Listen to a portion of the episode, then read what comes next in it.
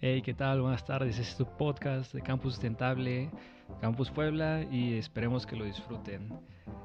Por el planeta yo ando en bici. Por el planeta yo cuido el agua, porque soy de Veracruz. Por el planeta yo como más plantas y menos animales. Por el planeta yo tengo un huerto.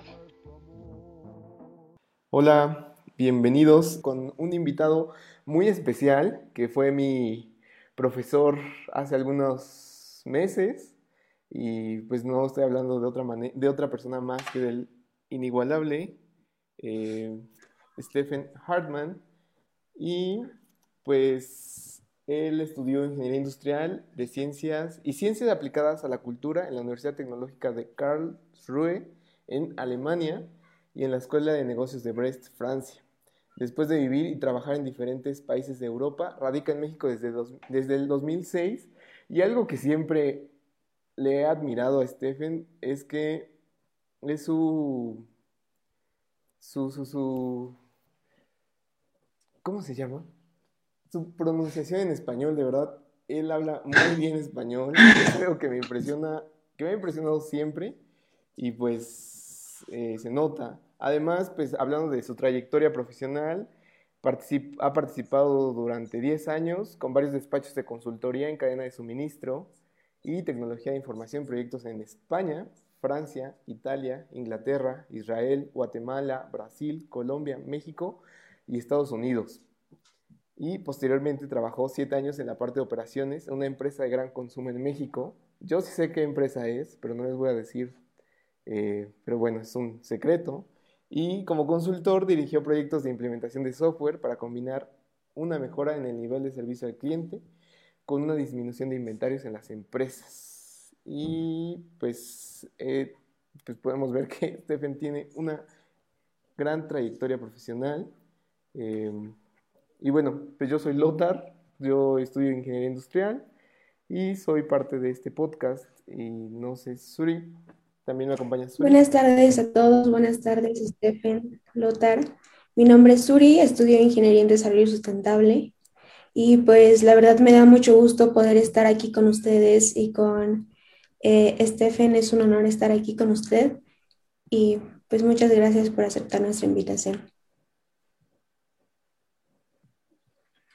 Chicos, eh, ya me siento yo como estrella de rock o algo después de esta introducción. Pero sí, la verdad, eso es, todo eso es muy, muy los, con los pies en la tierra y las cosas este, son muy normales. La verdad, disfruté mucho esa, esa eh, clase donde coincidimos Lothar y, y yo en, en, el intensivo. Y a partir de ahí, pues fuimos desarrollando un poco eh, esa, esa, ese interés que compartimos en común, que es eh, por la sustentabilidad. Y entiendo que por eso todos estamos aquí hoy en esta tarde. ¿Ah? Adelante entonces, chicos. Bueno, para comenzar con las preguntas, eh, ¿nos podría comentar cuál fue su principal motivación para involucrarse en el impacto industrial de los procesos o productos? Sí, Suri. Em, o sea, la motivación siempre es, digamos, ir un poco más allá del por qué, ¿no? Porque uno está haciendo un trabajo, eh, eh, tiene una posición en una empresa, sino venir a preguntar o entender el para qué. Y cuando uno va al para qué, ya eh, desde mi punto de vista está muy cerca el tema de cómo impactamos en las siguientes generaciones con lo que estamos haciendo el día de hoy. Eh, eso para algunas personas les lleva más hacia intereses sociales, en mi caso ha sido más el interés eh, de, la ecología, así se llamaba, ¿no? del siglo pasado cuando yo nací, hoy se llama sustentabilidad, pero básicamente eh, ese es el tema, ¿no? Así es como, como nació mi, mi motivación.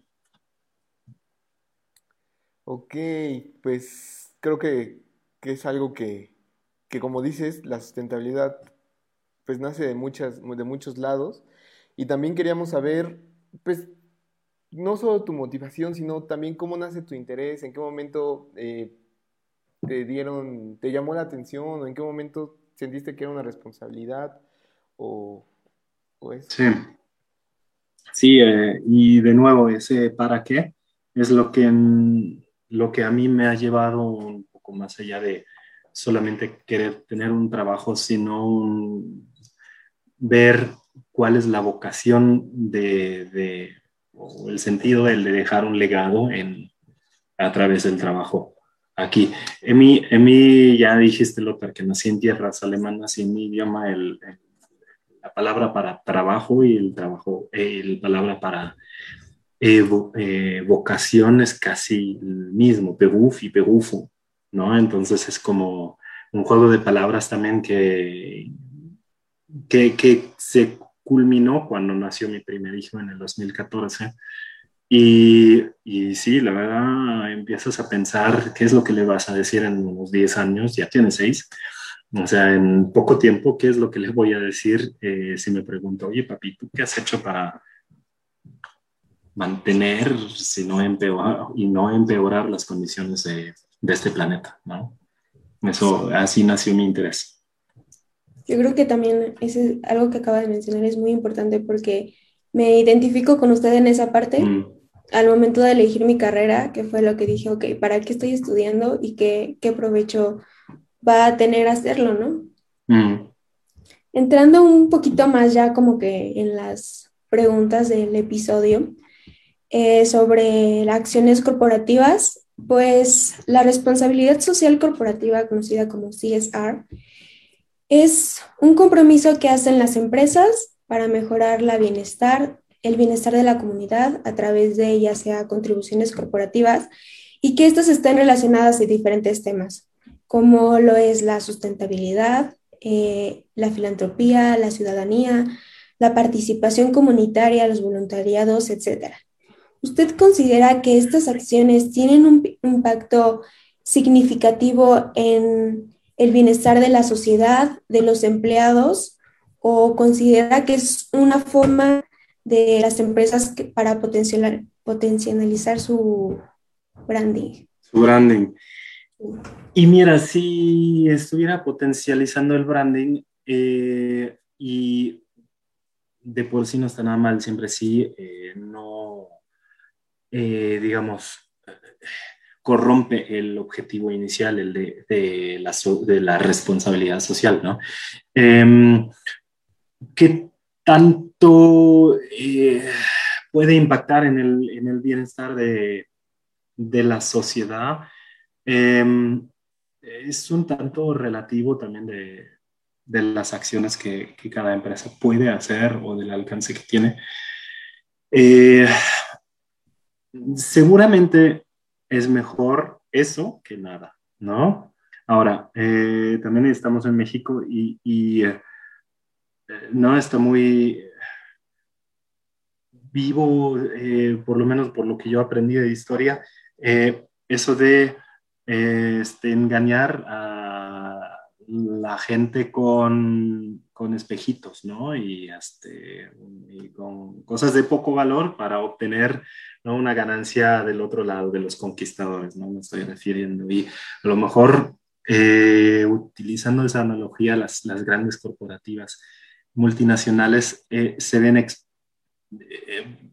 siempre bajo esa sospecha, ¿no? Cuando instalan un parque eólico en Oaxaca o en ¿no? solar en Chiapas, que, que, quieren sacar las grandes ganancias mientras la gente local pues, no tiene ningún beneficio.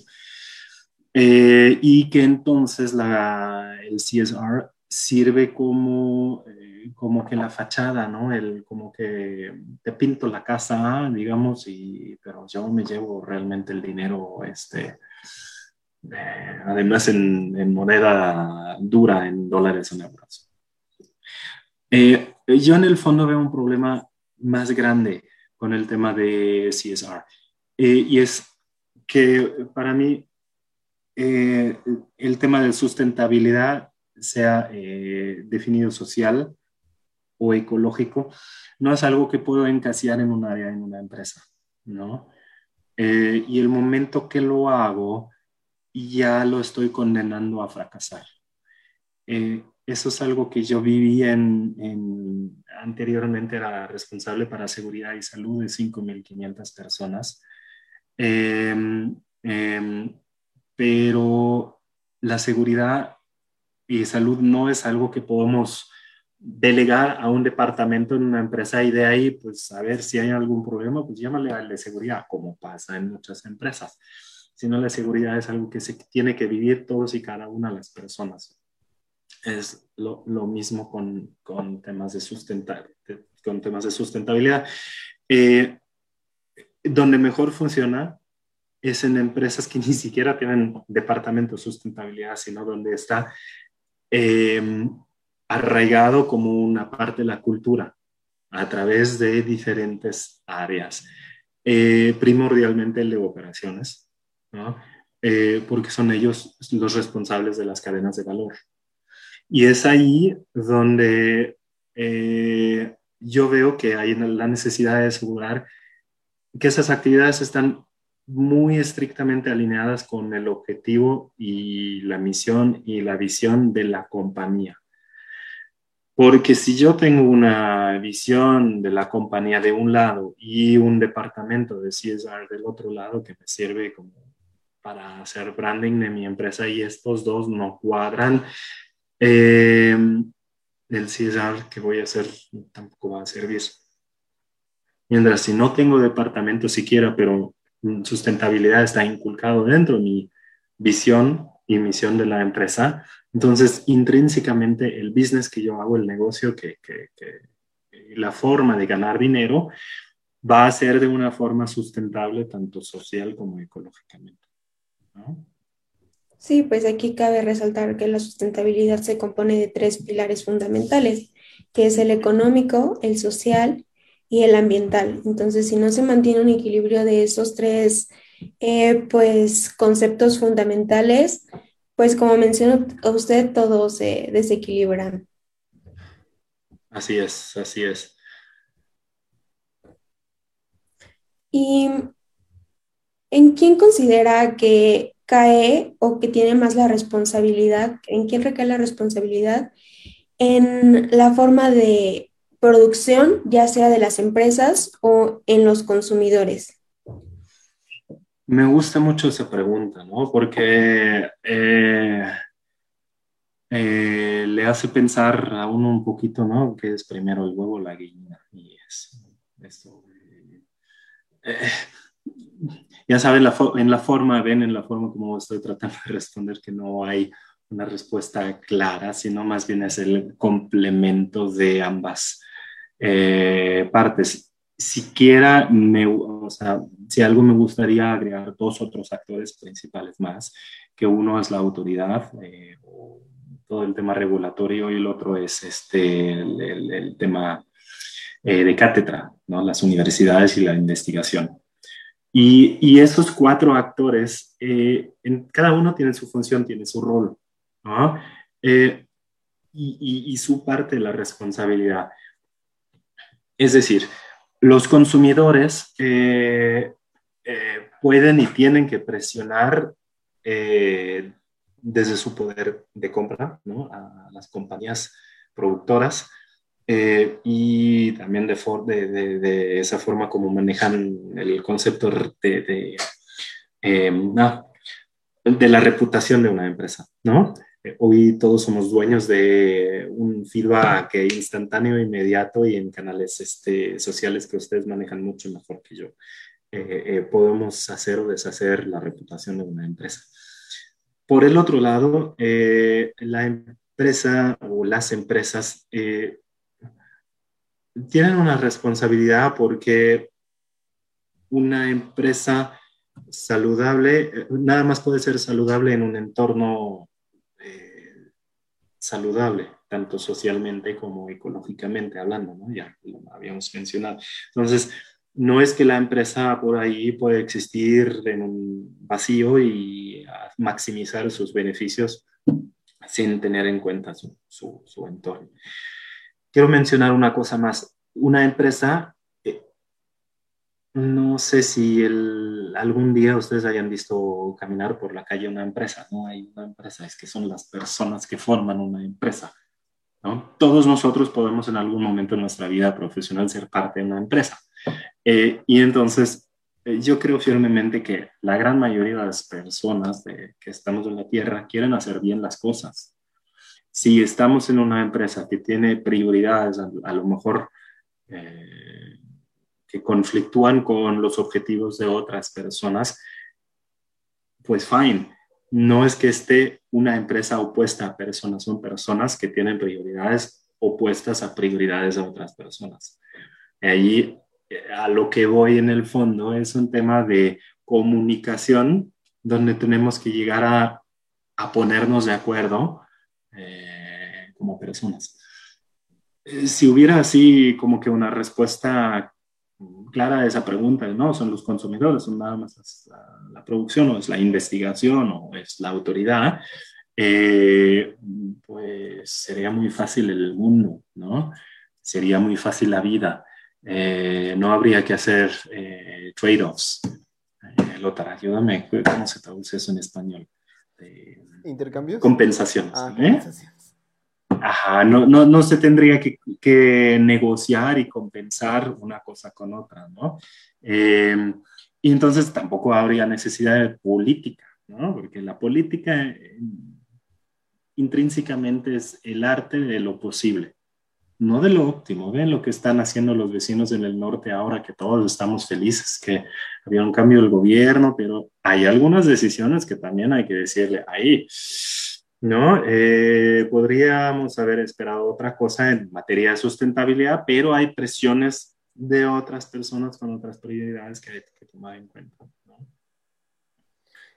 Eh, Entonces, eh, perdón si he dado una respuesta un poco extensa, ¿no? A una, a una pregunta muy corta, pero creo que no es un tema sencillo. Sí, yo también considero lo mismo, no sería fácil simplemente echarle la culpa a alguien y exigir que ese alguien cambie, cuando yo creo que todos podemos hacer algo para cambiar las cosas o para intentar cambiar algún aspecto de nuestra vida que no nos guste, intentar exigir algo. Y, déjame enganchar aquí, Suri, perdón si te interrumpo.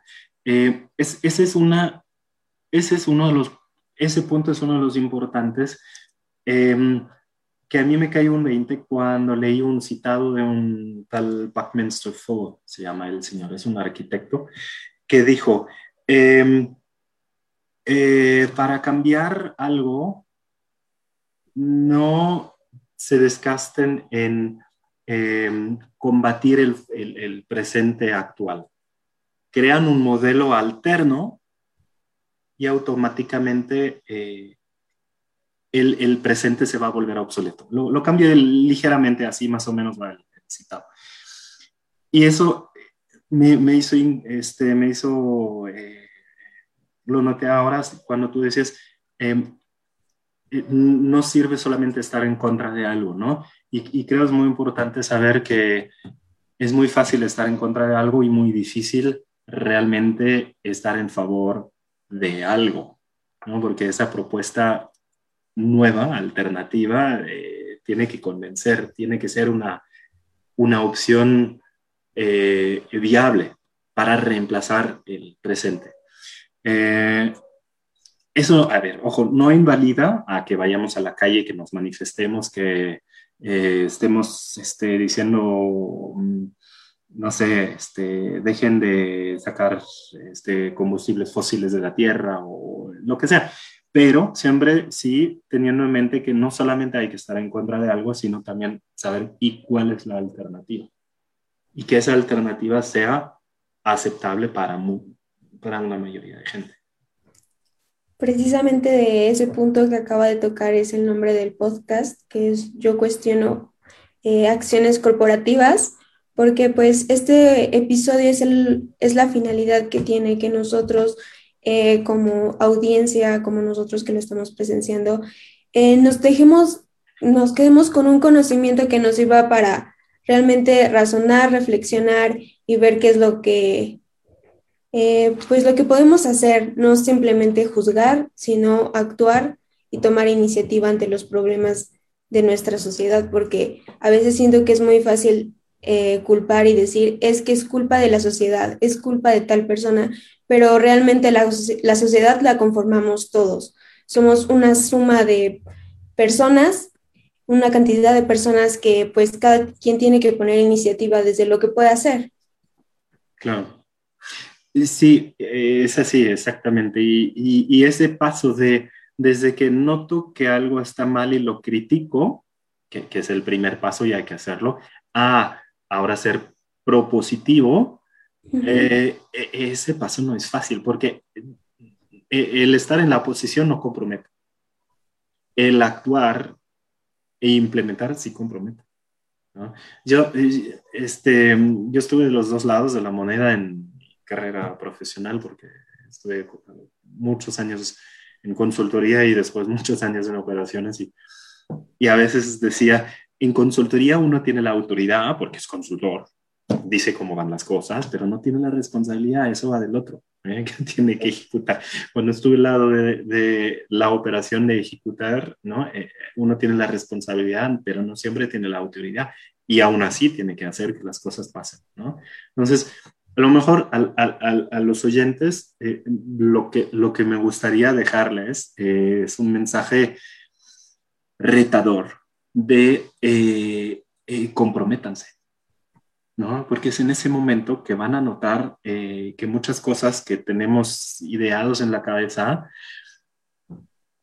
pueden no funcionar porque somos muchas personas en esta tierra y cada uno tiene su set de valores y, convicciones y hay que lograr que esa alternativa a la que estamos aspirando todos sea un futuro aspirable para la, no todos, pero la mayoría que justamente conformamos esa sociedad.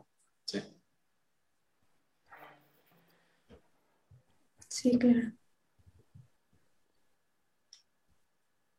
¿Qué más, chicos? O, pues o sigo platicando, ¿no? Porque a mí me encanta el tema, eh, podría eh, engancharme con muchas cosas Creo, vengo yo más del lado de ingeniería, no de supply chain, donde Lothar y yo nos conocimos en la clase. Em, y entiendo que tienen muchos más, muchas más preguntas. Sí, de hecho a mí se me... Ahorita que estaba hablando de esto, a mí me hace pensar que tal en el contexto mexicano, todas las empresas, ¿consideras que todas las empresas pueden eh, implementar o comprometerse eh, sosteniblemente o con, tomando cartas en el asunto, pero ambientalmente? O sea, que si es algo viable para todas las empresas o, no. Eh, mira, yo diría que sí. Em, siempre si el, si sí lo definimos en una gama muy amplia, ¿no? Eh, porque e, ese amplio lo, lo, definiría desde un nivel de puro cumplimiento de ley, ¿no? Ya cumplo, no estoy contaminando, a un, a un nivel superior que es el de estoy haciendo cosas que puedo comunicar, que puedo utilizar para mejorar mi reputación, para eh, platicar, ganar más clientes o satisfacer mis, eh, proveedores algo que realmente es algo ya donde eh, también mis márgenes y ganancias me permiten ejecutar un principio. Yo voy a ir mucho más allá de lo que me pide la ley. Voy a ser ejemplo, voy a ser líder de mi categoría, de mi, ¿cómo se llama? De mi industria, etcétera, ¿no? Pero eso obviamente eh, no es para todos. Eh, y, seguramente eh, es algo que también, como dije al inicio, que tiene que, ser, que, que hacer sentido con el, con el objetivo del negocio, ¿no? O sea, a ver, ¿para qué me esfuerzo si mi negocio es, este, no, no, no, quiero decirlo de otra forma aún si mi negocio es, eh, por ejemplo, talar árboles y venderlos con, como puertas en Estados Unidos, yo sí puedo hacerlo de una forma tal que eh, la tala de árboles sea sustentable, para decir algo, ¿no? Em, aún si mi negocio es, no sé, aquí tengo una computadora, ¿no? Ustedes no las, todos estamos hablando a través de computadoras, ¿no? ¿Qué es lo que queremos al final? Es, este, no queremos una computadora, necesitamos el servicio de, eh, de la computación, a decirlo de una cierta forma. Y ese es ese nuevo modelo de negocio, ¿no? Donde, que también es mucho en el transporte. Eh, yo no necesito un coche, necesito que me transporten de A a B. Entonces, eh, necesito un servicio. Sí, si yo como compañía puedo moverme hacia esos nuevos modelos de negocio, eh, lo puedo hacer. Seguramente no va a ser de la noche a la mañana. Seguramente va a ser más fácil en algunos sectores y más difíciles en otros sectores. Y en el contexto mexicano en particular, eh, como todos sabemos, en los últimos años eh, la parte de la autoridad no ayuda. Eh, y entonces, pues mira, hay que ver por dónde moverse, ¿no? Porque como todos que estamos escuchando, estando involucrados, estamos eh, supongo convencidos que eso no es un fenómeno eh, eh, que pasa, sino uno que se va a quedar. esas tendencias em, se siguen intensivando en, un, futuro y en ese sentido las compañías que a lo mejor son internacionales pueden colgarse de su rama internacional. las compañías que tienen un modelo de negocio muy innovador eh, pueden empezar a incorporar conceptos nuevos eh, y hacerlos rentables porque proponen una nueva, una nueva alternativa al, consumidor. Y somos muchos aquí en México también. Y en, en algún momento, cuando a lo mejor este, la marea cambia, ¿no? Eh, ya están mejor posicionados y tienen campo ganado contra sus competidores. Entonces sí creo que se puede ah, también en México, cada quien tiene que ver qué nivel o qué modelo eh, es adecuado. El de violar la ley definitivamente no es opción desde el punto de vista legal, moral, convicción y, ambiental. Bueno, sí, definitivamente hay muchísimo que hacer en políticas, tanto ambientales como en otros sectores. Pero también aquí algo que me gustaría preguntarle a, ustedes sobre los ODS, los Objetivos de Desarrollo Sustentable, que pues surgen como una estrategia, como un llamado universal con el objetivo de proteger al planeta y a la población. ¿Usted cree que los ODS eh, sigue como la, misma línea de, de trabajo como lo es la la responsabilidad social corporativa o es algo, es un concepto que exige mucho más esfuerzo? Eh, ¿Considera que sí podría ayudar a lograr ese compromiso, que las empresas se comprometan con más, eh, digamos, rapidez mm. con temas de sustentabilidad? Eh, y mira, como ya te habrás dado cuenta, no soy muy fan de CSR como tal, ¿no? en, ese sentido, los, los, los ODS es un, híjole, no quiero decir un sueño bajío, ¿no? Eh, porque tiene connotación negativa. Lo veo, sí lo veo como sentido positivo, ¿eh? Em, totalmente. Y es a nivel de ambición eh, eh, de, de, las Naciones Unidas que publicano, por supuesto, ¿no? Ahora, eh, mm, que una empresa llegase a cumplir con los ODS, eh, creo eso sí es un sueño, ¿no? Porque, o sea, eh, tomando nada más el, los primeros de acabar con, con, la pobreza, este, cero hambre, eso, o, la, educación con calidad.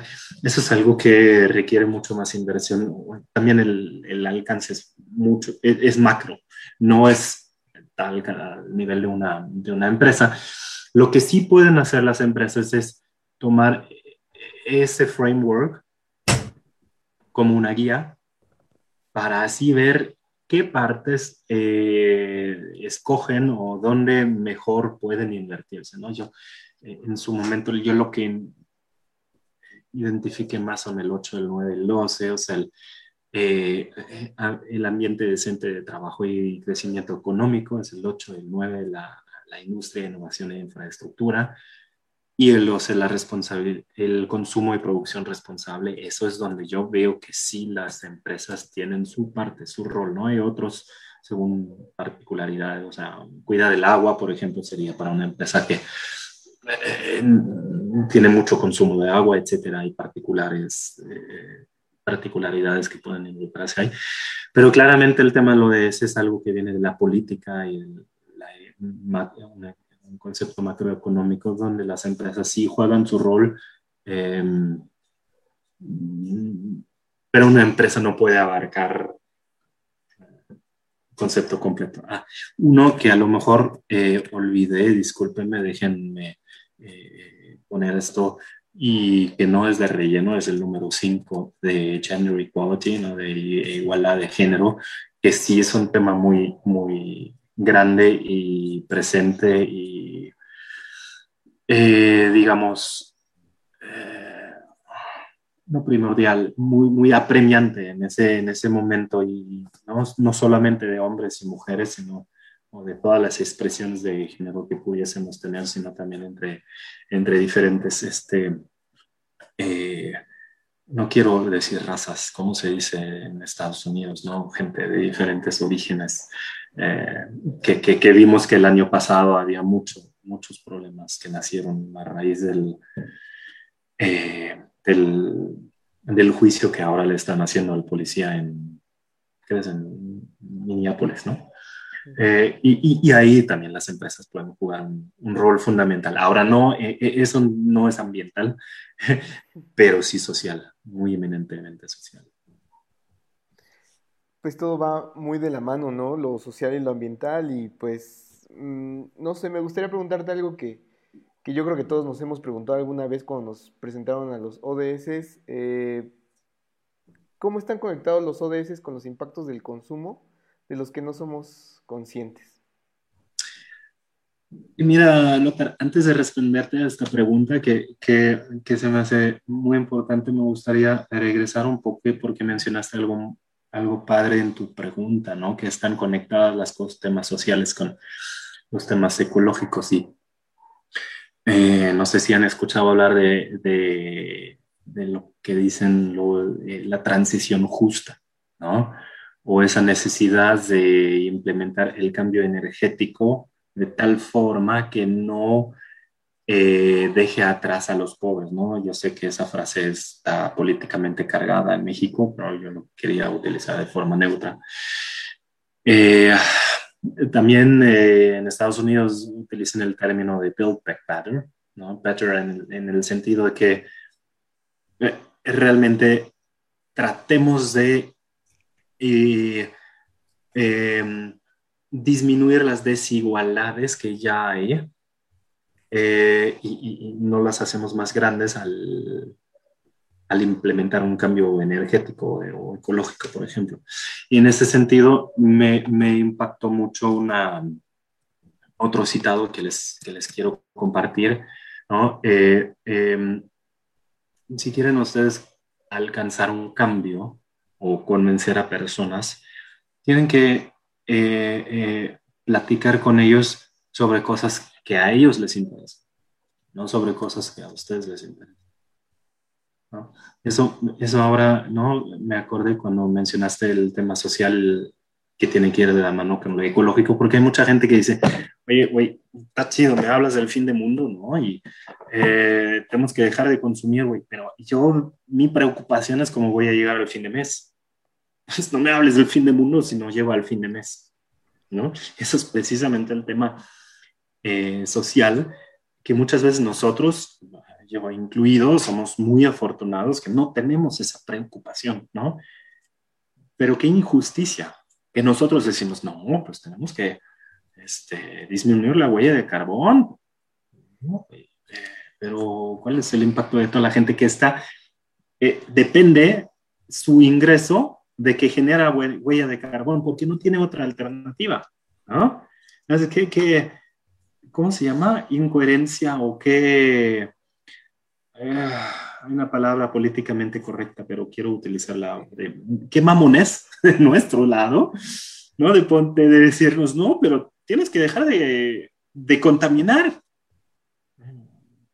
¿No? O sea, a ver, si yo estuviera en el lugar de, esa persona eh, que no llega al final de mes, yo también, yo también diría, no me importa la huella de carbón, me importa mi familia, me importa la colegiatura, me importa que haya comida en la mesa, que me importa que puedo pagar la luz, ¿no? Eso es muchas veces ese, así, eh, más que orgullo, esa, ser alterno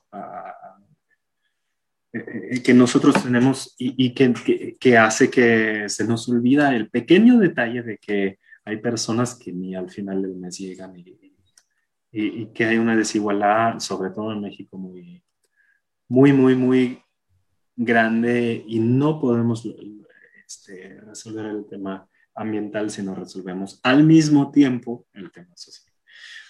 Quiero regresar a la pregunta que sí me hiciste, perdón, les digo paréntesis grandes, que cómo están conectados los ODS eh, y, el impacto a lo mejor que, del consumo que no estamos conscientes. Eh, no sé, que, que, leí recién una estadística muy llamativa. ¿Sabían ustedes que por cada persona del mundo hay, un, este, hay tres toneladas de cemento que estamos utilizando? Y utilizo el cemento porque el cemento está alrededor de nosotros, ¿no? Aquí la pared, las casas, las carreteras, los edificios, todos de cemento, todo. Y si sabemos que para cada tonelada de cemento aproximadamente se emite una tonelada de CO2 también, ya eh, se puede hacer la multiplicación y se hace un número muy grande. Eh, y eso es a lo mejor, eso es uno de los, ¿no? de los consumos que no estamos conscientes. Yo no me pregunté cuando compramos aquí esta casa, ¿cuál ha sido la huella de carbón, por cierto, cuando la construyeron? no lo haces, ¿no? Que no, todavía no tenemos ese nivel de madurez, ni en mi tierra natal la tienen, ¿no? Este, así hay cosas que comienzan, pero para mí el concreto, por ejemplo, sería, eh, o sea, hablando de, de, grandes áreas, ¿no? De consumo, que, que sería una área. Eh, otros, y, y, eh, estoy citando el reporte de Helen MacArthur Foundation de Economía Circular, ahí lo pueden encontrar, creo que fue por ahí finales de 2019, si no me equivoco, el uh, The Missing Half, ¿no? Porque eh, estamos pensando que eh, los temas ambientales tienen que ver mucho con, con, con energía, también tienen que ver con cosas materiales, ¿no? Y el consumo. Eh, y citan ahí el concreto, citan el acero, eh, el aluminio, que requiere muchísima, eh, muchísima energía, el plástico, por supuesto, y también la agricultura. ¿no? Mi, mi, vecino, por ejemplo, ahí casi cada fin de semana hace un asado en su, en su este, en su balcón em, y como que siempre, él siempre pensó que lo que me molesta es el humo, pero, o sea, molestar, huele riquísimo, A mí también se me antoja, ¿no?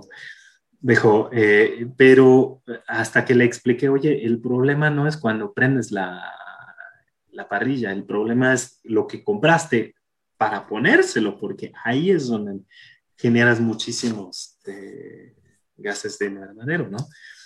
y que en un futuro pues hay mucha probabilidad que ojalá como sociedad nos vayas, vayamos a poder migrar hacia eh, eh, patrones de consumo, ¿no? Eh, igual de proteína, pero con menos este impacto ambiental.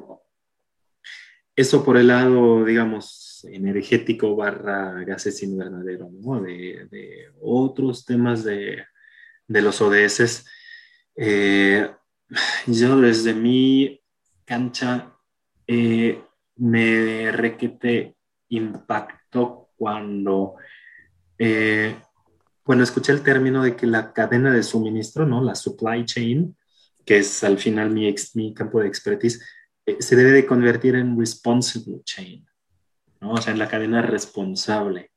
Eso es muy interesante si ustedes visualizan, em, no, eh, el escándalo, no sé si escucharon cuando se cayó aquella fábrica de, de eh, sweatshop, ¿no? donde hacen playeras y eso en Bangladesh hace un par de años. Eh, y muchas de las empresas de renombre mundial compraron de esa empresa que había descuidado por completo los estándares de seguridad, de higiene y de, y de, de, infraestructura para sus este, trabajadores, ¿no? Entonces, eso uno no puede darse cuenta si no hay visibilidad en la cadena de suministro, ¿no? De igual forma, yo no puedo, hoy, yo no puedo ir al mercado, a la central de abastos, ¿no? Si quieren, y comprarme un, pescado y saber que es de una pesca sustentable, ¿no? No puedo. Incluso si lo compro de una pesca sustentable, hay tiendas, ¿no? Eh, si quieren, ya les puedo recomendar, pero eh, aún hay, hay mucho campo por recorrer, por ejemplo, lo que hacen en Australia, que le meten el momento de, de, pescar, ¿no? El, el, pez le meten un, un, ¿cómo se llama? Un eh, código, no un QR, sino de, ah, de Bitcoin, ¿no? No, no, no, es Bitcoin, es una, ah. bueno, Bitcoin es la aplicación, se me fue ahora.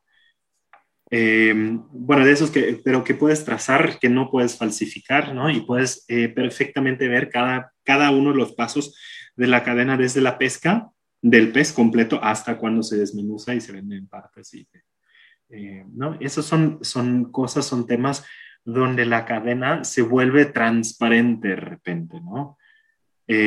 otro tema de eso sería de una compañía que creo que nadie de ustedes ha ha escuchado, hasta yo no he escuchado de ello, jamás, eh, hasta saber que son los que están detrás de todas las tarimas que vemos en todos lados, ¿no? Las tarimas azules, que son las tarimas CHEP, CHEP pertenece a una empresa Brandos de Australia igual, eh, y ellos a través de, o sea, básicamente están en no sé cuántos porcentajes de eh, envíos globales, ¿no? Eh, tienen sus tarimas. Si esa empresa a sus tarimas pone un GPS, puede saber perfectamente la ubicación y los flujos.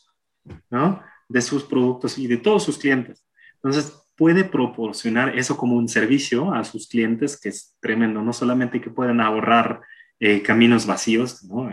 trailers que van, no sé, de aquí a Mérida y regresan vacío, etcétera, eh, se puede eficientar, sino también pueden dar una transparencia a la cadena eh, que permite eh, utilizar ese dato que parece que al inicio nada más es un dato logístico, siquiera, para dar más transparencia, más visibilidad, evitar, ¿cómo se llama? Em, desvíos de flujos de productos, mejorar la productividad, eh, evitar trabajos clandestinos, por ejemplo, etcétera. Ahí podemos ¿no? seguir eh, eh, viendo, hilando más cosas. ¿no?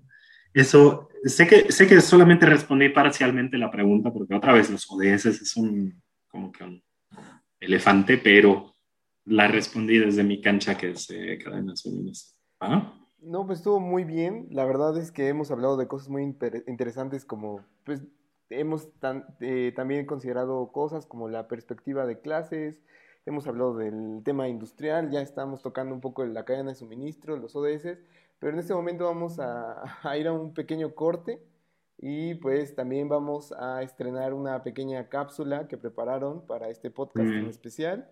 Y pues aprovecho para mandarle un saludo a Blanca Romero que nos saluda, que nos manda un saludo desde Veracruz y nos dice que qué bueno que estamos de regreso.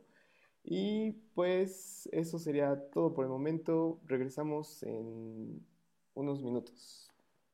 Hola, soy Fer y quisiera darte la bienvenida a nuestras cápsulas informativas. Hola. Para iniciar, me gustaría hacerte dos simples preguntas. ¿Alguna vez escuchaste sobre los sesgos cognitivos? Sí. ¿Sabes cómo los sesgos cognitivos afectan tu percepción de la crisis climática? ¿No? Pues aquí lo aclararemos un poco.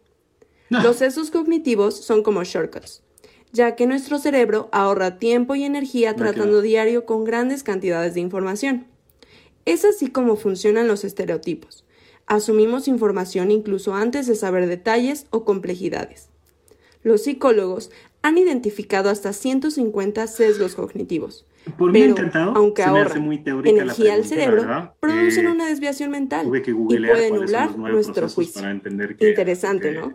Por ejemplo, el efecto de verdad ilusorio. al final. Es que cuando nos han dicho algo por Pero sí, tantos años, pero sí te puedo dar creemos que es verdad, al- al respecto. como que la leche hace Solo, huesos eh, fuertes, eh, a lo mejor cuando los países que la consumen tienen altos de índices de osteoporosis. teórica, O el sesgo de la confirmación. Si tuviéramos dos noticias, le creeríamos inmediatamente Me a la que, confirma lo que ya pensamos, aún sin leer el contenido No, no, o sus está, fuentes. está bien, o sea, vaya. Otro muy común de es el efecto espectador. Tendemos a creer que alguien más resolverá la crisis por nosotros. Si los otros ya están actuando, yo no tengo que hacer nada. Está el falso consenso, el efecto del vagón, el efecto Dunning-Kruger, en fin, son muchísimos más. Googlealos y cuéntanos cuál te ha agarrado en Lo curva. de los límites gusta.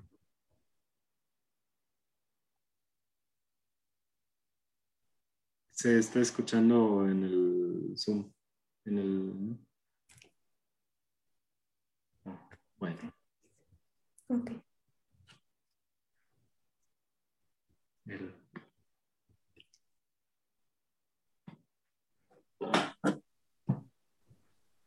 Bueno, para continuar con las preguntas, me gustaría aquí este, mencionarles que los límites planetarios eh, establecen la capacidad que tiene la biosfera para recuperarse ante perturbaciones ocasionadas por actividades antropogénicas.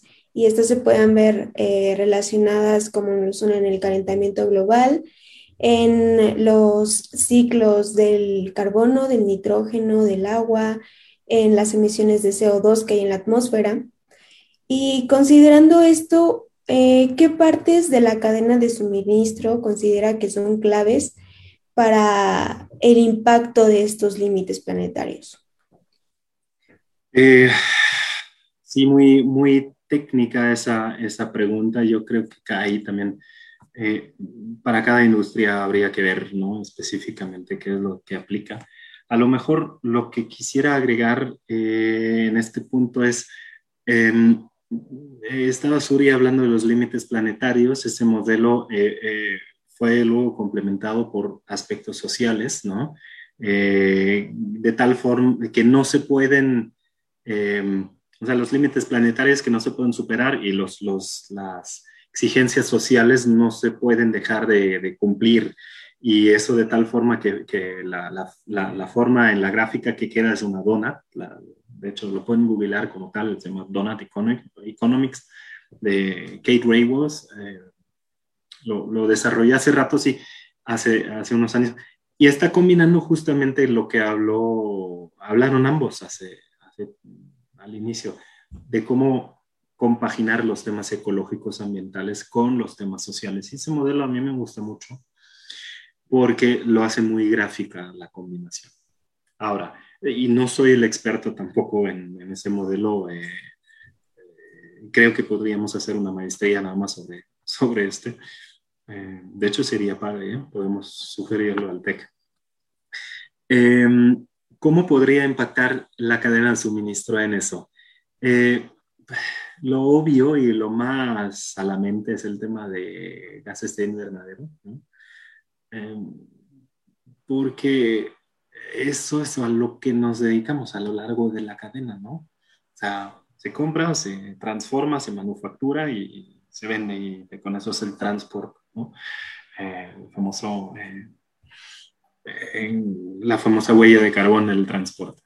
Ahora, eh, también hay este, todos, todos los desechos que nacen en la producción, en la transformación de, eh, de los bienes, ¿no? Y donde sobre todo son eh, desechos sólidos, desechos eh, de gases que ¿no? contaminan, la atmósfera en otra forma, más allá de gases de invernadero y, y los desechos este, al agua. Yo quisiera a lo mejor responderlo o dejarlo a un nivel un poco más genérico, la respuesta, ¿no?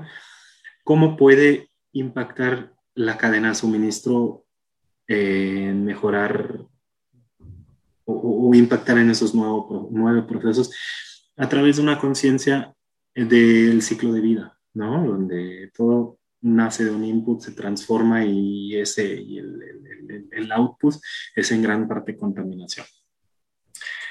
Ahora, eh, si, si, supongamos por un momento que, que ese modelo nos, nos puede eh, dar una pauta de que tenemos que enfocarnos en temas de agua, en temas sólidos, en temas de gases. Em, e, eso es lo que normalmente lo que, lo que en mi compañía anterior he reportado en, en estas tres grandes categorías. ¿no? Ahí es donde para mí encaja muy bien el concepto de la economía circular, ¿no? porque al final están consumiendo un input, lo están transformando, están generando un output que es un producto y desechos, ¿no? entre comillas. Eh, y cualquier desecho que estamos generando no es algo que podemos vender, no nos da beneficio y además contamina. Entonces, y lo dijo este Peter Drucker, si lo conocen, ha sido un profesor de management de, de años atrás, escribió muchos libros, eh, dijo, y no es de sustentabilidad el señor, dijo, eh, cualquier desecho que estamos generando cuando producimos un producto eh, no, no, contribuye a nuestras ganancias, con lo cual es una pérdida. ¿no? Entonces tiene sentido mejorar o, disminuir esas pérdidas, tanto desde el punto de vista económico como desde el punto de vista ambiental. Y de esa forma, eh, como que por lo menos conceptualmente estamos creando un framework mucho más sencillo, eh, donde posteriormente sí tendremos que entrar muy técnicamente en cada uno de esos, de esos procesos, ¿no? pero eso depende mucho de la, la compañía. Eh, por ejemplo, ¿no? y antes que, que Lothar dijo que es un secreto, no es un secreto, yo trabajaba antes en Danone, ¿no? se pueden poner en mi perfil de LinkedIn, ahí está. Y lo que hace Danone es este, eh, transforma leche en yogur. Bueno, pues esa leche no viene del vacío, viene de vacas y las vacas están pupseando en el campo. Allá en Torreón, la leche de México llega de Torreón, por cierto, si no sabían que son vastos, vastos allá de Coahuila. Eh, y esa generación de metano no es buena para el planeta. ¿no? Entonces, Danone como compañía por ejemplo, tiene un gran área de oportunidad y lo están haciendo, ¿no? Eh, para mejorar la, eh, ¿cómo se llama? O disminuir la generación de metano eh, de las vacas. Que por cierto, hay otro grupo de ustedes del campo de Puebla, precisamente, que me habían contactado el año pasado porque desarrollaron un suplemento alimenticio para vacas que disminuyó un 25% eh, la generación de, del metano. Entonces son ese tipo de proyectos muy concretos, muy aterrizados, muy customized, ¿no? Para, las, para cada una de las, este, de las empresas, eh, atacando el problema específico que tienen. ¿no?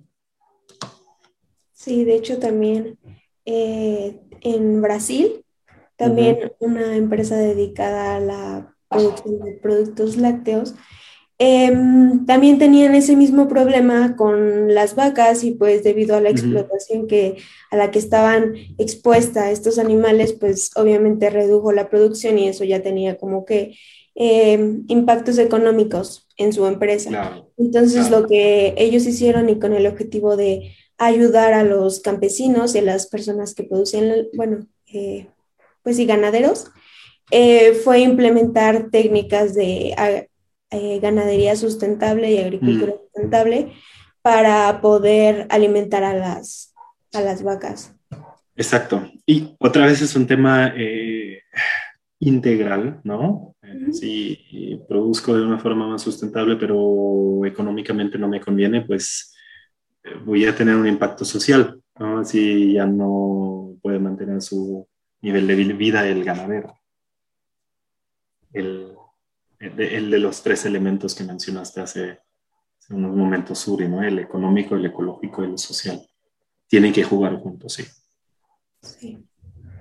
Y pues sobre todo considerar que pues eh, estamos dentro de la biosfera y nosotros, bueno, la sociedad finalmente es un subsistema y tenemos que aprender a vivir dentro de la biosfera como es lo de la economía de la dona, que de hecho le, están implementando, me parece que en Holanda, eh, apenas.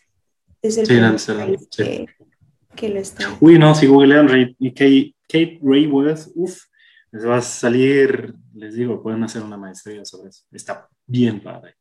Sí, yo también llevé ese tema en alguna materia y me gustó muchísimo, se me hizo súper interesante y ahí, pues, está como súper abierto a lo que tú, al tema que quieras tocar, eh, lo puedes integrar ahí en la economía de la Ahora, em, quiero a lo mejor aquí aprovechar un punto que, que, que no puedo dejar de, de, mencionar porque me importa mucho eh, para hilarlo con lo que acabas de decir, ¿no? Y estamos todos muy de acuerdo con temas de sustentabilidad y hay que llevar el planeta que es, bueno, sobre todo que nosotros sobrevivimos, porque el planeta va a sobrevivir.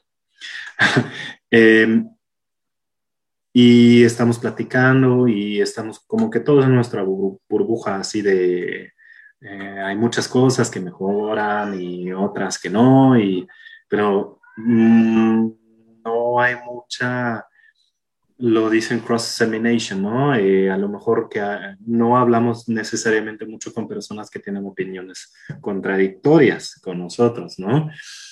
Entonces, a lo que voy es, eh, mencionaste, Suri, el tema ecológico, social y económico, ¿no? Em, y muchas veces sabemos que lo económico predomina. Pero ¿cómo hacemos para hablar con personas cuyo horizonte se termina en lo económico. ¿No? O sea, hace rato mencioné, em, pues hay, hay, muchas personas que no llegan ni al fin de mes, ¿no?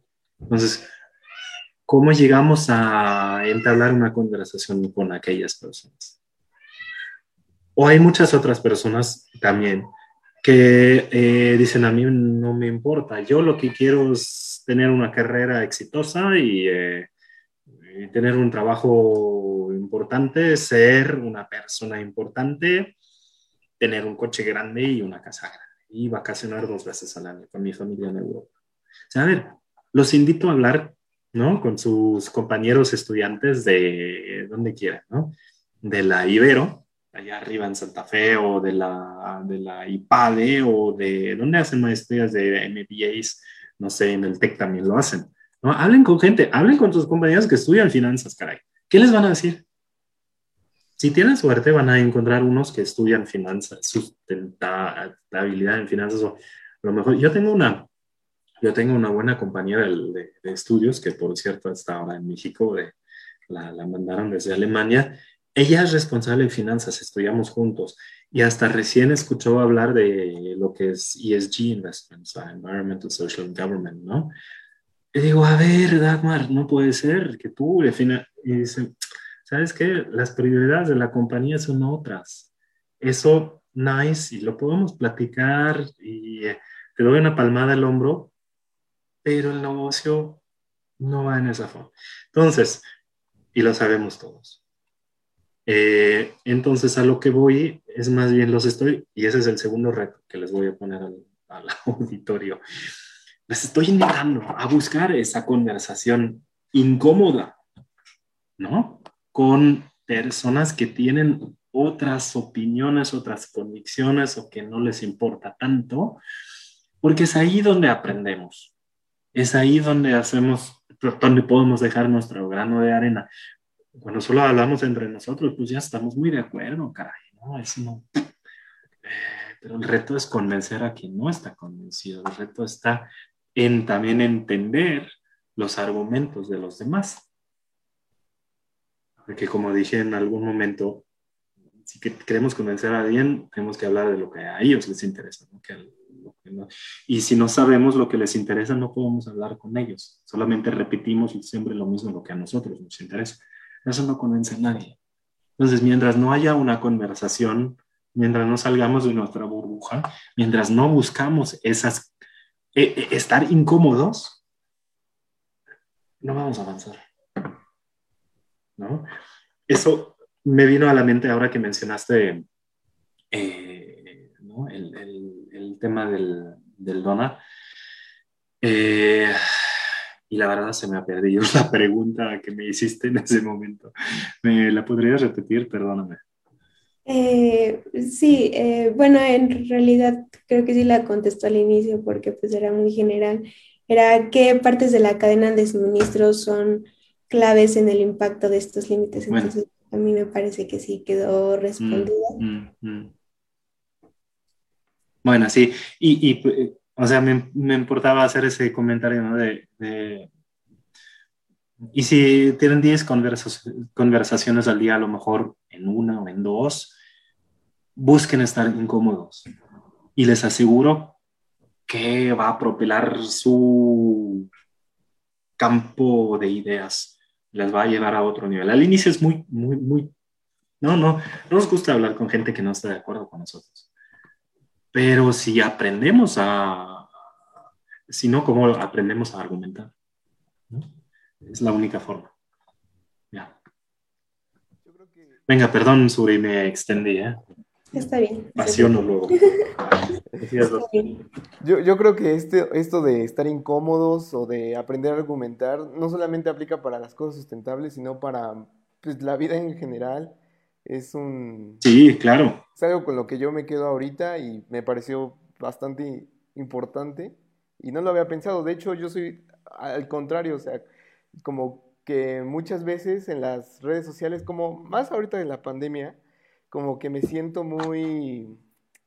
Más bien, no me gusta ver cosas que no, como dice usted, que no me interesan. Por ejemplo, hay gente que, que, tiene opiniones sobre, bueno, ya saliendo un poco de otro tema, de la pandemia es todo otro tema, correcto. Entonces, pues yo de cierto modo silencio este tipo de cosas y como que también siento que el algoritmo de Instagram o de lo que sea propicia que yo también reciba cierto contenido, pero pues me pareció muy interesante eso de que de verdad pues hay que saber cómo pues llegarle o cómo a ver, ojo, eh, y déjenme agregar un tema porque no quiero que se me malentienda y además eso eh, creo es, sumamente importante lo que mencionas, eh, Lothar. Tanto el tema de la pandemia como el tema de sustentabilidad tiene un fuerte componente emocional. Llega un momento cuando con argumentos ya no puedes. Y sobre todo el momento cuando ya no se trata de oye, no me quiero vacunar porque, o que pasen primero los demás y ya veré. Esa es una cosa. Y la otra realmente es la de, no, pues Bill Gates nos implementa eh, chips, ¿no? O sea, son cosas, uno es un poco, pues soy cauteloso y el otro es, em, realmente estoy convencido que eh, los maleantes gobiernan el mundo, ¿no? Ahí hay, una, hay un tema el otro día, no nos da el tiempo ir al detalle. Eh, eh, pero es la confusión entre lo que es complicado y lo que es complejo. Eh, lo gente que piensa en conspiraciones o piensa que el mundo es complicado, y la, pero sabiéndolo todo lo podría, no, somos todos unos, unas marionetas y lo podría controlar perfectamente. Si ustedes ni siquiera pueden controlar lo que pasa en su familia o en su empresa, van a saber que es un sistema complejo. No es complicado, no, personas somos complejos que no siempre reaccionamos de la misma forma. Por eso, y ahí está el quiebre de temas de conspiración. Pero bueno, eh, aún con eso, no vas a poder convencer a alguien que cree en temas eh, que caen en el campo de, de, conspiración, porque es más a fondo, tienes que ver qué es lo que hay detrás de. Y muchas veces, tanto en conspiraciones o como en temas de sustentabilidad y temas de miedo. Esos son miedo, miedos ante lo nuevo, ante lo desconocido, ante los cambios, eh, que se manifiestan de esa forma. Pero el momento que te das cuenta de eso, tú eres ya capaz de ver detrás del telón. Y ya eres capaz de responder o indagar un poco en las emociones que pasa, que, que, está trayendo la gente y a lo mejor atender esas. Ya no das una respuesta, oye, pues deja, eh, vacúnate. No, le, le, dices, oye, ¿y por qué cree, o sea, ¿por qué crees tú que esa nueva normalidad te va a perjudicar? ¿No? ¿O por qué te da miedo que ahora vamos a tener que tener todos cubrebocas? Y porque, ¿De dónde esa inseguridad? ¿no? Igual con los temas de sustentabilidad, porque son como ¿no? olas de cambio. Eh, eh, de no poder seguir con el tipo de vida que tenemos al que estamos acostumbrados. Al final, híjole, todos somos, somos unos monos sin pelo eh, que caminan en los pies. Cualquier cambio nos cuesta, nos gusta seguir con la rutina em, y nos da miedo. Entonces, creo el primer paso en esto es atacar el miedo, o sea, indagar en el miedo del otro y, hablar. Eso, obviamente, en redes sociales no, no, es, el, no es el vehículo correcto. Mm. Ahí no lo puedes hacer. Es una, una, cosa que necesitas contacto personal y mucha, mucha confianza. A lo mejor alguien que escucha por ahí, eh, si solo a una persona le, hubiese, eh, le pudiese dar eh, una como que orientación, porque a mí también me molesta mucho, me, me, ¿no? me inquieta, pero no es el tema en sí, es la emoción que está detrás que hay que revisar. Si no, con argumentos no vamos a llegar a ninguna parte. Sí, de hecho eso también se pasa con, bueno, volviendo un poquito más como a los hábitos, eh, esto siento que también se expresa ahí mismo, tan solo con un hecho muy sencillo de que intenta cambiar esto, eh, no desperdices el agua y a veces es algo que realmente pues es muy sencillo cerrarla, ¿no? Pero siento que hay veces que las personas se enojan o de no tirar basura y pues sí, también sería cuestión de escucharlos y creo que también ahí eh, está entendernos entre nosotros y entender los, los miedos mutuos, ¿no? Entender que las personas entiendan quizá el mío y yo entender el de ellos y quizá lograr una empatía. Y eso habla otra vez de un tema que mencioné hace, hace al inicio, que las empresas también son personas, ¿no? Vemos los malos en la empresa, pero muchas veces, y hay un, si quieren googlear, hay un TED Talk interesante de una niña que es, ay, que aboga por los derechos de animales y se fue este negociando con ¿cómo se llaman esas empresas grandísimas que, pollerías, ¿no? Que hacen pollo, ¿no? Y de repente conectaron porque ella no pudo tener hijos y adoptó dos y la persona con la que, con la que negoció también vio su screensaver, ¿no? Y dijo, ah, son tus hijos y empezaron a hablar de los hijos, ¿no? Entiendo muchos de ustedes no tienen hijos. A mí, a mí me ha pasado desde que tengo hijos. Eh, es es, es, es muy, muy, muy, crea un bonding con la otra persona. Y eso, aunque en ese caso que menciono estaban como que el lado opuesto de los argumentos, ¿no? Pero de repente lograron porque los dos tuvieron hijos adoptados, ¿no? De repente ya no era la empresa, era, era el Jim o John, o no sé cómo se llama. Todos se llaman David. Eh, pero era una persona con un rostro, con un interés, con una personalidad y ya, ¿no? abrir ese canal de comunicación, Suri, como tú dices, es primordial. Sí. sí, definitivamente puede ser un área de oportunidad muy grande para muchísimas cosas.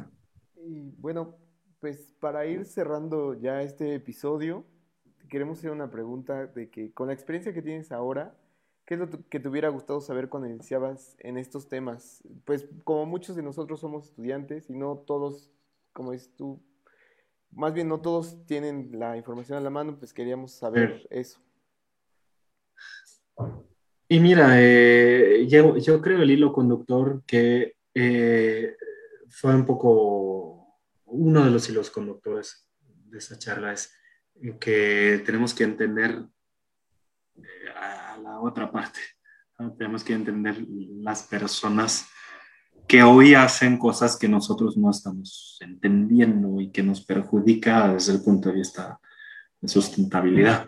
Tenemos que primero entenderlos para poder lograr a crear un futuro, una alternativa mejor.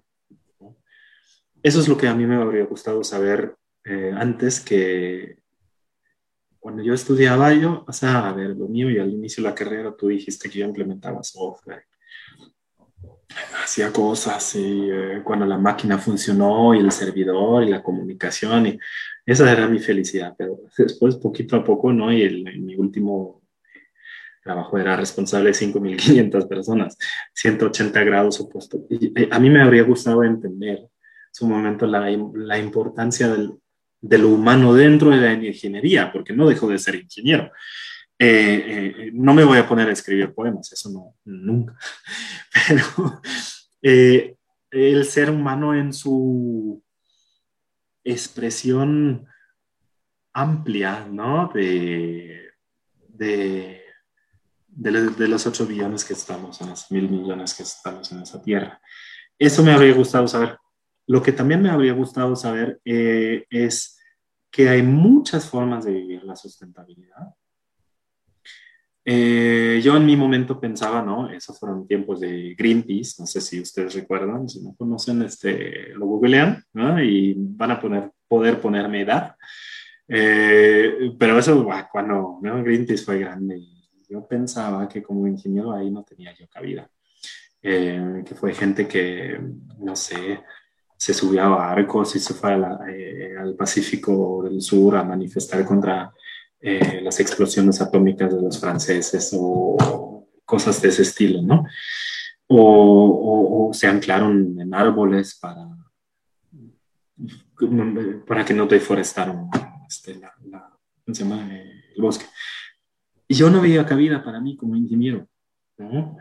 E igual eh, el tema social, conste, yo fui a Ecuador para aprender este, español me acuerdo cuando estuve allá en Quito, unos meses, eh, eh, fui a ver una, creo que fue la GIZ, la, la Organización Alemana de Corporación al Desarrollo. Y, y, y básicamente eh, o sea, quería indagar qué es lo que yo podría ayudar o regresando a Alemania, qué podría yo hacer. Tenía la curiosidad, pero salí con la idea de que los proyectos que hacen nada más es como enseñarles a indígenas este, utilizar Windows. Y ahí la verdad, yo no me veía, no veía, o sea, no es un tema de estar engreído y... No, pero no me gusta, no me siento bien, ¿no? Y hasta mucho después vi como ingeniero yo pudiera agregar valor haciendo realidad objetivos de sustentabilidad en empresas corporativas o en consultorías, ¿no?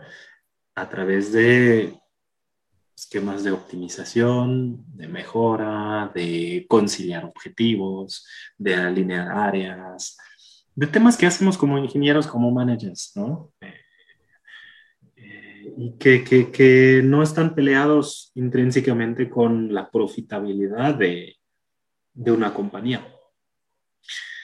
Eh, eso es lo que me habría gustado saber y yo pensaba que, sí, que ser sustentable es abrazar árboles y hacer yoga cada mañana.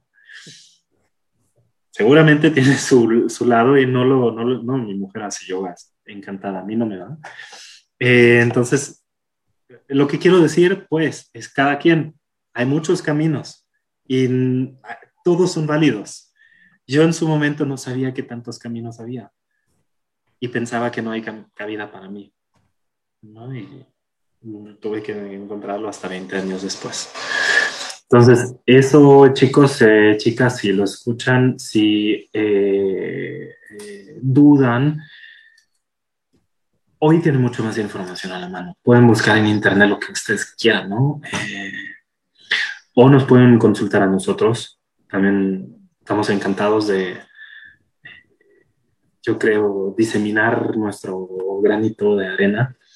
Eh, si alguien más quiere unirse y está en búsqueda del camino, encantado a, ayudar a, a, ver cómo, cómo poder sumar y multiplicarnos. Muchísimas gracias chicos por este espacio. Eh, no lo creen, pero sí me he quedado muy conciso. Podría seguir hablando mucho. Eh, espero que no se aburrieron. ¿eh? Sé que me extendí en algunas y otras, otros puntos. No, pues. No, pues, ay, perdón. No, adelante, Suri. Sin duda también fue eh, un espacio en el que nosotros aprendimos mucho y que... Me alegro. Sí, definitivamente y muchas gracias por ofrecernos su ayuda y probablemente, bueno, espero tomar. Por supuesto. Eso es lo más importante. Sí. Bueno, pues últimamente, bueno, quería leer los últimos comentarios porque Adelante. aquí hay algunas personas que nos pusieron algo. Y pues antes que nada le quiero mandar un saludo a Brenda Winder, que nos está escuchando desde Puebla. Y Isa Zaragoza nos comenta, estaría genial que nos recomendara videos o autores como el arquitecto que menciona. Eh, ah, que, pero qué, que lo comparto el, el citado, el link o, eh, o, videos o cómo lo entiendes tú. Pues yo entiendo que si nos puede como dar alguna bibliografía para consultar o algo así, yo entendí. ¿O tú qué entendiste, Sori? Sí, eh, mira, lo, yo, yo creo, o sea, no, no tengo problema que compartes, por ejemplo, la eh, presentación que yo les hice en la clase que tuvimos juntos, tuvimos dos, eh, la de sustentabilidad en general y la de economía circular. Puedes ponerla en el, ¿cómo se llama? En la plataforma. Okay. Eh, y por el otro lado, para inspirarse, chicos, eh, inscríbanse a podcast, ¿no? O sea, TED Talk, TED Talk es, ¿no? Como que el non plus ultra. Eh, de ahí pueden empezar. Eh, ahora últimamente están haciendo muchas cosas con Drawdown, drawdown.org. O sea, draw de jalar, down de bajar, o sea, el de drawdown, el de bajar las emisiones, drawdown.org. Eh, se asoció con TED, tienen también podcast. Eh, yo luego escucho mucho podcast de Intelligence Squared, que es Intelligence con dos, US. Y eso a lo mejor no siempre es de sustentabilidad, pero es, eh, entrevistan a dos personas que tienen opiniones opuestas. Hoy, por ejemplo, la mañana escuché la de eh, si nos ayudaría quitar el derecho de patente para desarrollar más rápidamente la vacuna de COVID, ¿sí o no? ¿No? y distribuirla. Es un tema súper interesante y muy presente, todos estamos ansiosos, ¿verdad? Entonces, ya hay, hay dos personas, uno argumenta y el otro en contra. Y ahí es donde están, ahí pueden aprender esa parte de que no siempre tienen que estar de acuerdo en todo, ¿no? Eh, y, y cómo, cómo, cómo se lleva eso de conciliar opiniones diferentes. Eh, ¿Qué más les puedo recomendar? Eh, luego si ya se han metido en su Apple Podcast o su, ¿cómo se llama? Google Play, eh, no sé cómo se llama ya, buscando podcast, eh, buscan simplemente sustentabilidad, sustainability. Lo mejor es lo que en inglés o en, Inglaterra o en Australia. Yo estaba suscrito en varios, también tiene la Kate Raywolf, tiene ahí unos. Sinceramente, a mí no me convence tanto. Eh, porque ahí están en la burbuja. Están todos de acuerdo y todos como... Eh, a ver, está bien para aprender, para adquirir conocimiento. ¿Qué hace Kate Raywoods, por ejemplo? Ah, pues suscríbanse a su podcast, ¿no? O a su newsletter, esa es otra. Eh, suscríbanse a la página de greenbiz.org, ¿no? Greenbiz con Z.org. Tienen un newsletter. Eh, yo creo que la energía sale cada día. Eh, luego hay uno de food, agriculture business que sale los viernes, hay otro de economía circular los jueves, no sé. Ahí tienen y, ahí salen webinars. O sea, obviamente todos en inglés, eso no les salva a nadie. ¿eh? Ahí Gina les puede ayudar, que estaba en Edimburgo, entiendo, que por el inglés no te falta. Pero, o sea, inglés, si, si, quieren entrar en esos temas, tienen que llevar el inglés. O si no lo llevan, mejor. Eh, váyanse a Edimburgo, exacto. Em, y, y, y, Greenbiz también hace eh, webinars, hace conferencias, pero ahí tienen acceso a todo. tienen acceso al caso de estudio de cómo fue DHP, qué está haciendo para utilizar plástico reciclado que recogen en Haití para utilizar en sus, eh, ¿cómo se llaman estos donde ponen la tinta? De sus impresoras. ¡Wow! O el otro día escuché la de...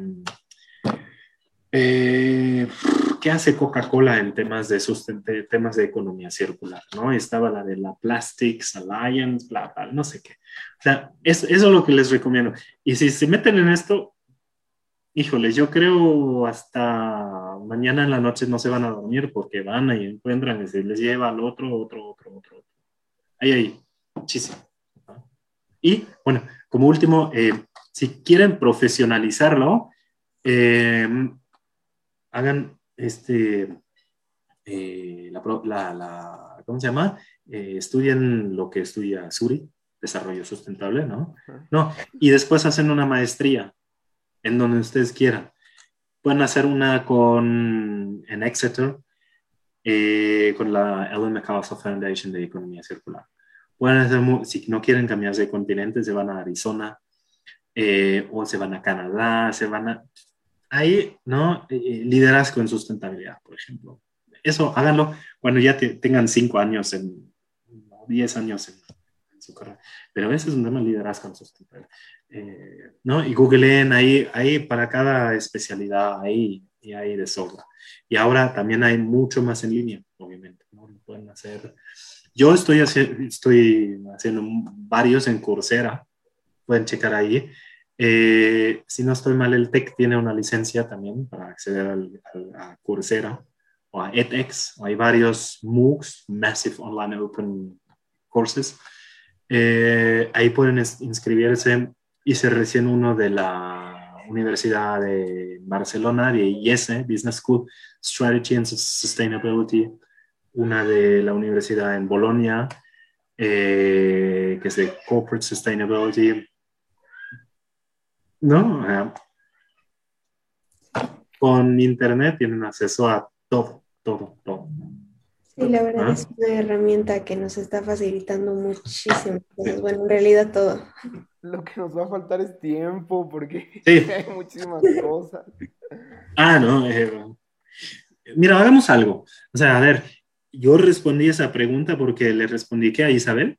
Ajá, Isabel. Eh, pero pensando en seguramente los 5000 este, más personas que nos escuchan, mínimo, en vivo, más los 50 mil que faltan.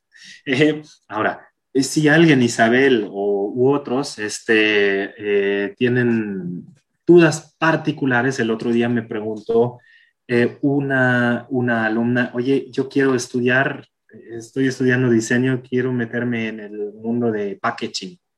¿Qué me... ah, pues mira, y ahí está el link a la Packaging School, y están los podcasts de packaging, y, están, está la, la rama de ingeniería de aquí allá. Vamos, vamos más específico, pero que nos busque, pues.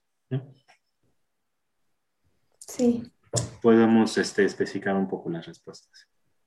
Bueno, por aquí ya, otro lado, también Isa nos comentó que, no puede creer que, no, que, no pueden crecer infinitamente las empresas, supongo, en un planeta finito. Y también nos comenta Vane Jaramillo que ya urgía otro podcast. Y por último, aquí ya nos están mandando unos saludos para Gina de parte de Carmen. Y ya por último, último, eh, Sergio Sánchez nos pregunta que cómo ha logrado o cómo se podría integrar o adaptar prácticas sustentables en cadena de suministro. ¿Cómo se podría integrar qué cosa? Mm, ¿Cómo ha logrado, y entre paréntesis, o cómo se podría integrar o adaptar prácticas sustentables en cadena de suministro? De millones de formas. No, O sea, no sé. Eh, por ejemplo, en Danone compramos este, camiones eh, con gas natural eh, en lugar de gasolina. Eh, eso fue motivado por el tema de la contingencia ambiental en el- la Ciudad de México, por supuesto, ¿no? Eh, pero también ayuda a contaminar menos. A ver, a ver, ¿y quién dice, quién saca ahora la polemia, la- lo- lo- el- que es un tema polémico que sigue eh, contaminando? Sí, por supuesto. Eh, pero es un paso hacia, ¿no? Todo se trata de la dirección.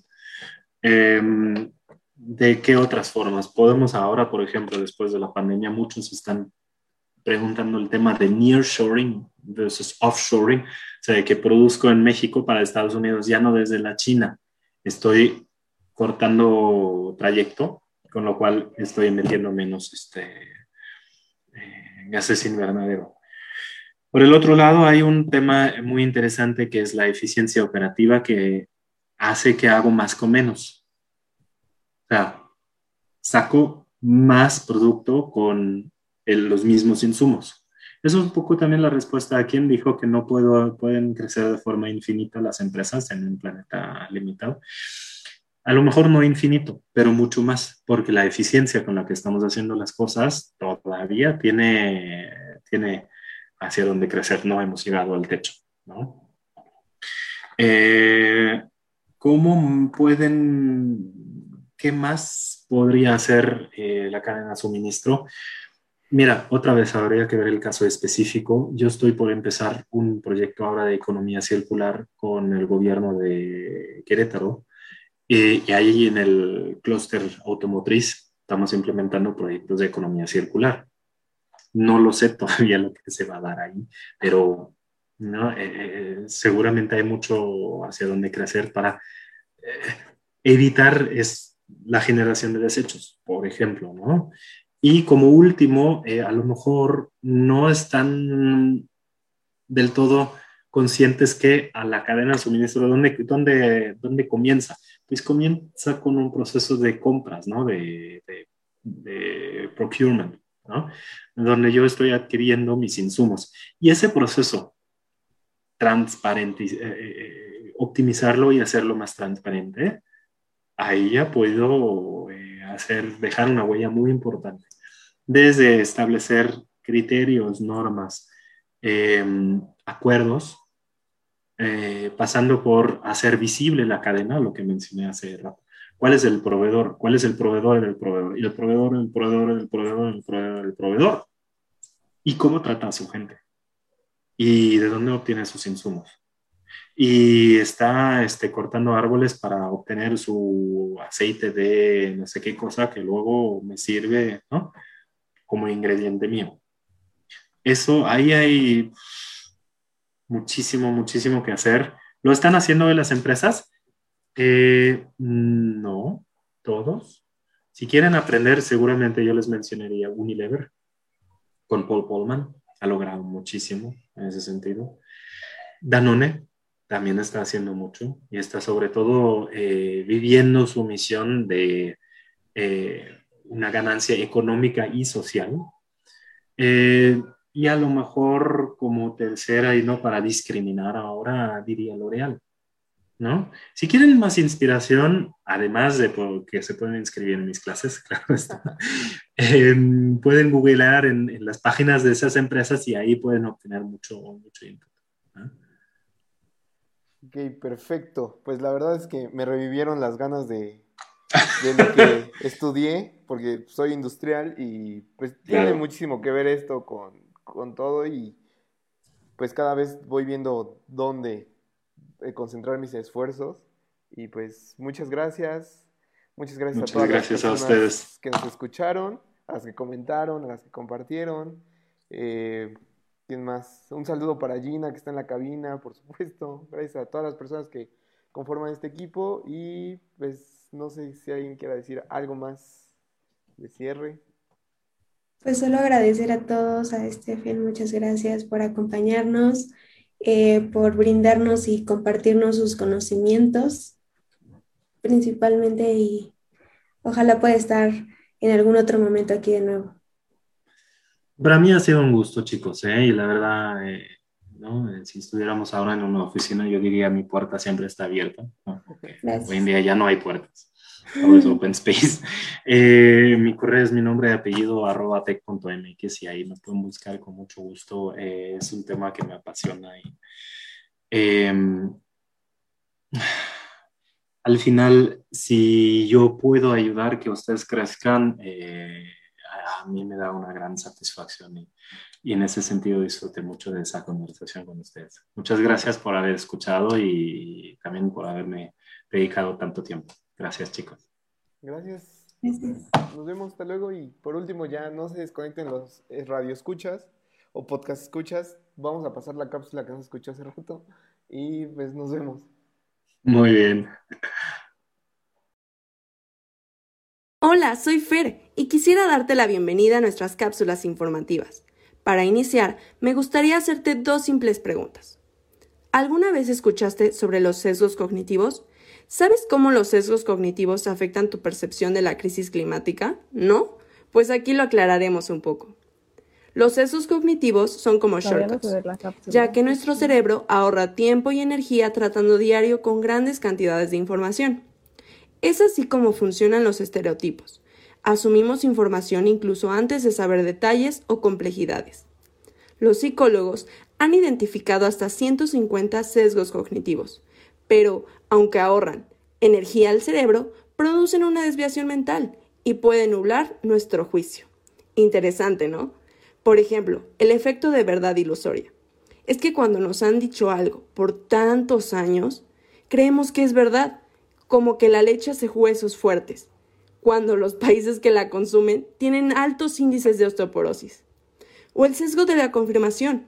Si tuviéramos dos noticias, le creeríamos inmediatamente a la que confirma lo que ya pensamos, aún sin leer el contenido o sus fuentes. Otro muy común es el efecto espectador. Tendemos a creer que alguien más resolverá la crisis por nosotros. Si los otros ya están actuando, yo no tengo que hacer nada.